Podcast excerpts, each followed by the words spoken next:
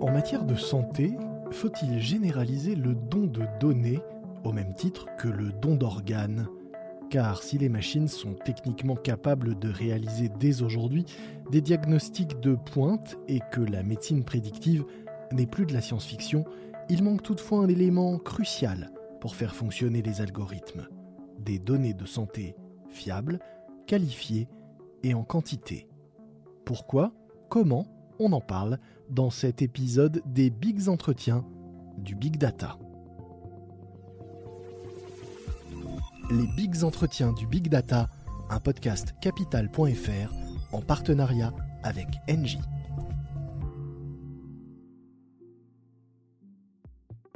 Aujourd'hui, j'ai le plaisir d'accueillir dans notre podcast Big Data Noza Boujema, qui est experte de l'intelligence artificielle, notamment pour la santé, également experte sur le sujet de l'IA de confiance. Elle a été directrice de recherche chez INRIA et fondé l'Institut Data IA. Elle est également experte IA pour l'OCDE et elle va aujourd'hui nous expliquer comment les données peuvent se mettre au service de notre santé et plus largement peut-être du bien-être de l'humanité.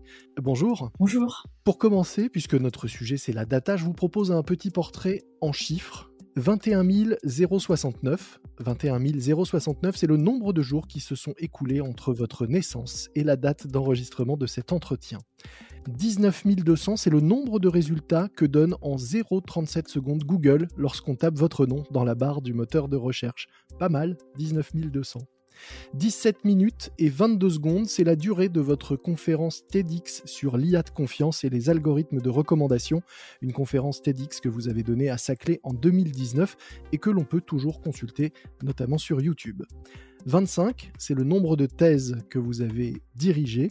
Et puis enfin 10, 10 comme 10 fois plus de données de santé produites dans le monde aujourd'hui qu'en 2013. Le recueil et l'analyse de ces données ne cessent en effet de croître et de s'accélérer. Est-ce que ces chiffres vous semblent corrects? On n'a pas le réflexe de raisonner comme ça hein, avec ces chiffres-là et de manière rétrospective, mais c'est très intéressant au final euh, en perspective. Mm. Petite, vous étiez passionnée par les étoiles, vous avez même été euh, astronome amateur et vous rêviez d'infiniment grand puis, vous vous êtes intéressé à l'infiniment petit. Il était donc euh, logique que vous vous intéressiez finalement aux données de santé, puisque dans ce domaine, on passe sans arrêt de l'infiniment petit, les détails infimes que les IA vont aller chercher sur les clichés euh, médicaux, notamment les scans, les radios et autres. Et puis on passe à l'infiniment grand, la masse de données euh, on disait, elle ne cesse de croître, cette masse de données collectées à l'échelle soit d'une vie, soit du monde, et qui devient euh, quasi aussi grande que, l'infini. Ça vous va, cette euh, description, comme quelqu'un qui passe sans arrêt de l'infiniment petit à l'infiniment grand? Tout à fait. C'est plein dans le mille pour quelqu'un qui a vraiment soif du savoir et soif de comprendre ce qui nous entoure. On ne peut pas s'empêcher de faire cet aller-retour entre les deux échelles, l'infiniment grand et l'infiniment petit. L'infiniment grand, c'est une multitude d'infiniment petits. Comprendre les images, c'est aller chercher des, indices, des signatures, des, des, motifs qui ne sont pas toujours visibles à l'œil nu. Et ce qui permet aux algorithmes aujourd'hui de faire cette reconnaissance pour faire du diagnostic, du pronostic et du prédictif, c'est être capable d'apprendre sur vraiment une immensité des données. Et pourquoi une immensité de données C'est la quantité de données, en fait, elle nous permet d'avoir des redondances qui nous permet de présenter une idée, un objet, un concept d'une manière générale, mais sous plusieurs formes sous plusieurs perspectives, avec une multitude d'apparences et d'instanciations de ce concept. Mmh et plus on a une diversité, et eh bien mieux on apprend qu'est-ce que cet objet-là, et avec toute la diversité de ses apparences par la suite. Ce que je dis est valable dans l'image médicale comme ailleurs, hein, en termes de reconnaissance d'objets, de visage. Quand je dis objet, ça peut être des fleurs, des, objets manufacturés, etc. Dans le concret, à quoi ça sert et, et quelles sont les applications et qu'est-ce que ça donne tout ça? L'intérêt de tout ça, c'est d'être capable capable d'anticiper les premiers signaux, les signaux faibles en fait en gros. Plus on est dans l'anticipation, plus la médecine est efficace et a un impact sur euh, la vie des humains. Alors ça c'est un autre ordre de, de finalement une autre façon de voir les choses. On peut voir l'infiniment grand, l'infiniment petit et l'autre échelle c'est celle du temps. On peut constater un événement une fois qu'il s'est produit, essayer de le constater euh, au plus près du moment où il intervient et ensuite c'est de l'anticiper. Et les prémices, voilà, être capable justement avant que ça soit vraiment visible à l'œil nu, aller chercher dans le fin fond des signaux que quelque chose euh, est en train de se préparer et, qui n'est pas suffisamment intense, suffisamment important pour qu'il soit visible à l'œil Et c'est là où les algorithmes ont vraiment une valeur ajoutée parce que être capable d'anticiper, c'est l'aide que peut apporter l'IA au métier de, de la radiologie. Est-ce qu'on a suffisamment euh, de données aujourd'hui, de modèles et d'informations pour réussir à faire non plus euh, du préventif, mais réellement du prédictif? Là, vous mettez le doigt sur euh, effectivement une des difficultés. Hein, L'IA et, et l'efficacité de l'IA, c'est un duo. Il faut des données de qualité et des algorithmes. C'est pas que de bons algorithmes et c'est pas que de bonnes données. C'est le succès de cette association que naît l'impact de l'IA dans la santé. Et le problème aujourd'hui, c'est la rareté des images médicales qui sont personnelles, des données personnelles. Ça ne circule pas à volonté. Tout le monde va dire c'est normal, c'est des données personnelles, il faut que ça soit protégé, certes. Mais à force de vouloir euh, chercher l'éthique sur les données de santé, bah, on peut finalement aboutir à un comportement non éthique, puisque si on freine la distribution et la circulation des données médicales qui vont alimenter les IA pour devenir performantes et avoir un impact, eh bien, quelque part, on accepte l'idée qu'on ne puisse pas détecter une maladie grave avant l'heure qu'on accepte qu'un praticien qui n'arrive pas à décider est-ce que c'est une lésion, est-ce que c'est juste un bruit, bah, ils disent aux patients bah, revenez dans trois mois. C'est-à-dire attendez que la maladie se développe. En fait, si c'est vraiment malin, bah, attendez que la maladie se développe pour euh, finalement revenir nous voir. Éthiquement, c'est compliqué. Vous nous dites que alors que le nombre de données euh, de santé produites euh, et captées dans le monde explose et, ne cesse d'augmenter, on disait x10 d'après les chiffres qui circulent depuis 2013, vous, vous nous dites oui, il y a de plus en plus de données, mais les médecins n'ont pas forcément accès à ces données et surtout les IA n'ont pas forcément accès aux bonnes données pour pouvoir s'entraîner correctement et fonctionner aujourd'hui correctement. Il y a une pénurie ou un problème d'accès à des données de qualité pour entraîner ces modèles algorithmiques. C'est surtout les IA qui n'ont pas accès. Les médecins, évidemment, ont toujours accès. La difficulté dans ce contexte, c'est ceux qui produisent les données ne sont pas forcément ceux les mieux positionnés pour appliquer les IA, pour en tirer de la valeur beaucoup de ceux qui détiennent et qui stockent ces données-là bloquent les données parce que ça génère de la valeur. On rentre dans une logique économique qui, euh, qui est un petit peu complexe. À partir du moment où une denrée devient rare, euh, bah, il y a des circuits de circulation qui sont légaux et d'autres pas. Et ça, on l'a vu dans le papier, euh, dans le journal de Lancet. C'était l'étude sur le, Covid qui a cité énormément d'hôpitaux, presque 800 hôpitaux qui ont participé à l'étude, euh, je ne sais combien de milliers de patients, chose qui est inimaginable. Et, mhm. enfin, cette quantité de données, il n'y a pas de baguette magique pour les avoir. Plusieurs hôpitaux cités ont nié avoir participé. Et quand on nie avoir participé, c'est que ces données ont été quelque part utilisées sans le consentement de l'hôpital. Mais alors, euh, d'où elles venaient, ces données? Typiquement, euh, il y a pas mal de sociétés qui offrent des services gratuits pour des radiologues, pour des hôpitaux, Sauf qu'on ne maîtrise pas le cycle de vie de la donnée une fois qu'elle rentre dans ce genre de service gratuit. On ne connaît pas le devenir, comment ces données sont transformées, sont utilisées ailleurs. Elles rentrent dans des études de ce type-là sans que l'hôpital soit au courant, parce que, encore une fois, l'IA ne peut être efficace que sur des corps très larges, sauf qu'il faut s'assurer que les données qu'on donne en entrée répondent bien à la question qui est posée, parce que les résultats ne seront pas interprétables ou alors l'interprétation serait totalement décalée. Donc si je comprends bien pour, euh, pour essayer de, résumer, aujourd'hui on a des modèles d'intelligence artificielle capables euh, non pas encore de faire totalement du prédictif mais qui s'en approchent. En revanche, pour que ça fonctionne, il faut les nourrir avec des données de qualité et on a un problème d'accès à ces données de santé qualifiées de qualité et ce problème d'accès fait qu'aujourd'hui un marché un peu parallèle se développe et peut induire à des études biaisées ou, faussées. Oui, c'est là l'intérêt aussi d'une régulation internationale justement sur la gouvernance de données et en particulier les données de santé. C'est un enjeu majeur. Est-ce que vous, vous êtes pour que, bah, comme les médecins qui vont traiter ces données, les développeurs demain puissent prêter serment pour une utilisation des données qui soit éthique Est-ce que, comme les médecins, il faudrait que ceux qui conçoivent ces, algorithmes et ces intelligences artificielles aient une forme de responsabilisation vis-à-vis de ces données qu'ils vont traiter. Prêter serment, c'est parfait, c'est très bien, et je crois que c'est important. Maintenant, je suis convaincue qu'il faut aller au-delà du serment, parce que faire confiance aux développeurs d'algorithmes, c'est une chose, mais avoir la preuve de la confiance, une preuve objective de la confiance, c'est mieux. Il faudrait avoir des algorithmes auditables.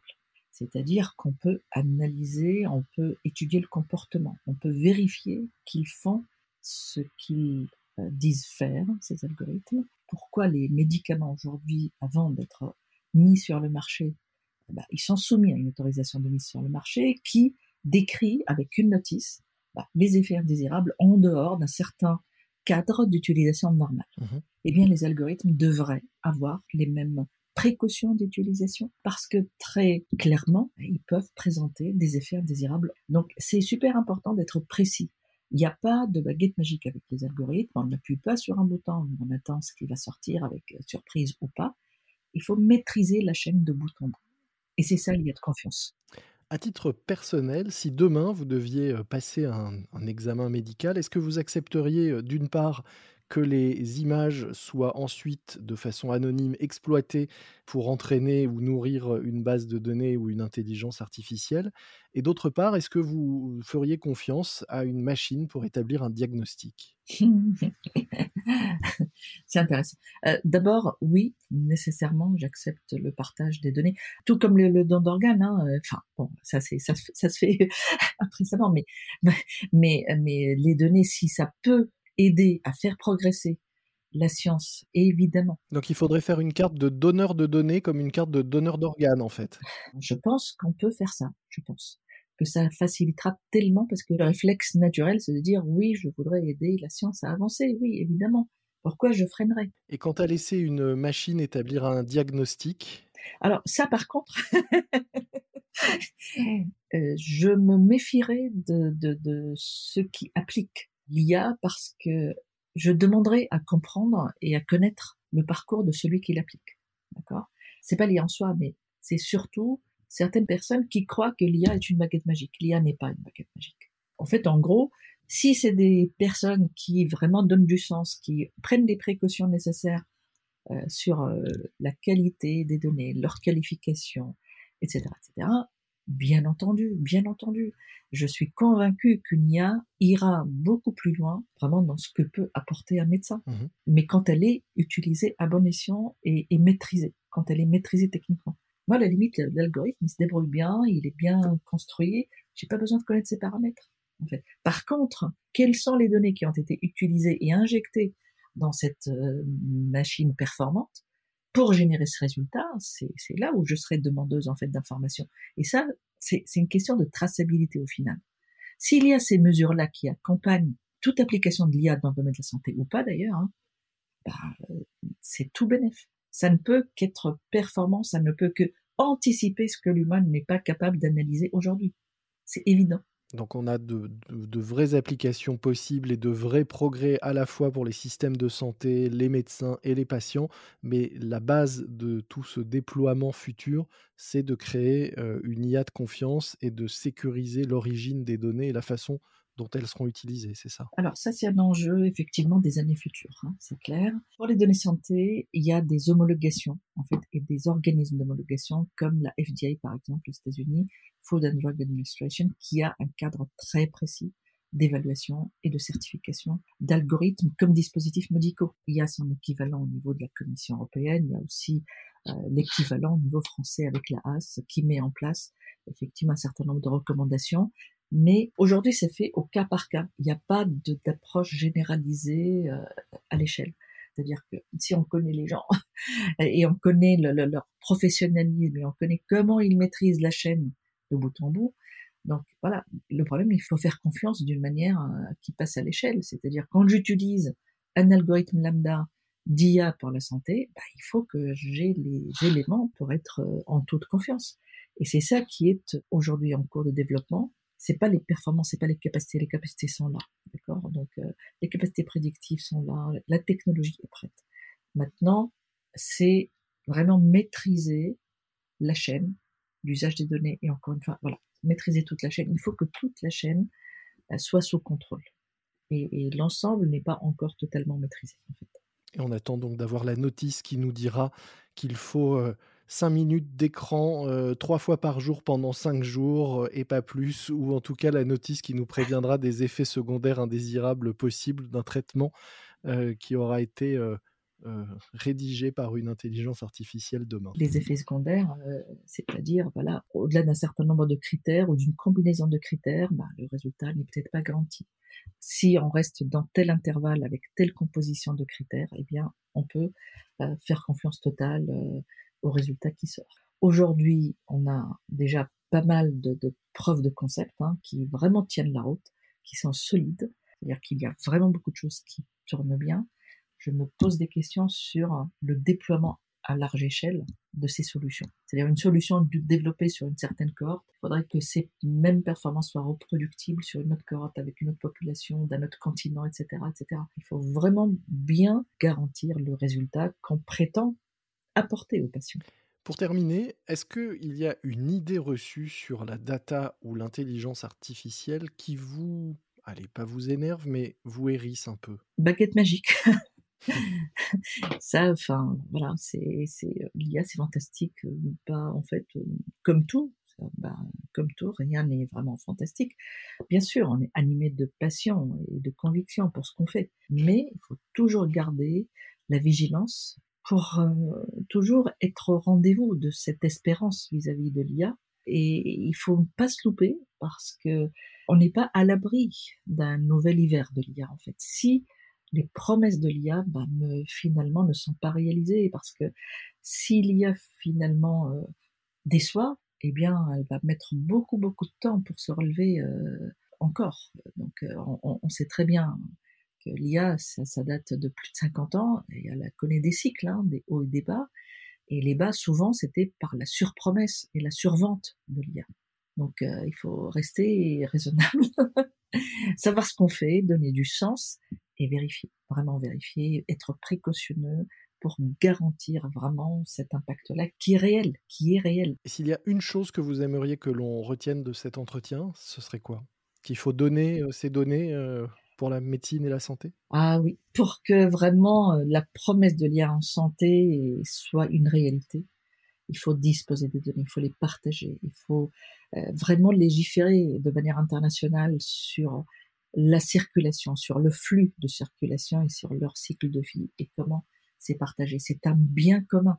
C'est un bien commun. Eh bien, lançons l'idée d'une carte de donneur de données de santé. Absolument, ça serait fantastique. Merci beaucoup euh, Noza Bougema pour votre éclairage sur l'IA, les données et la santé. Merci à vous.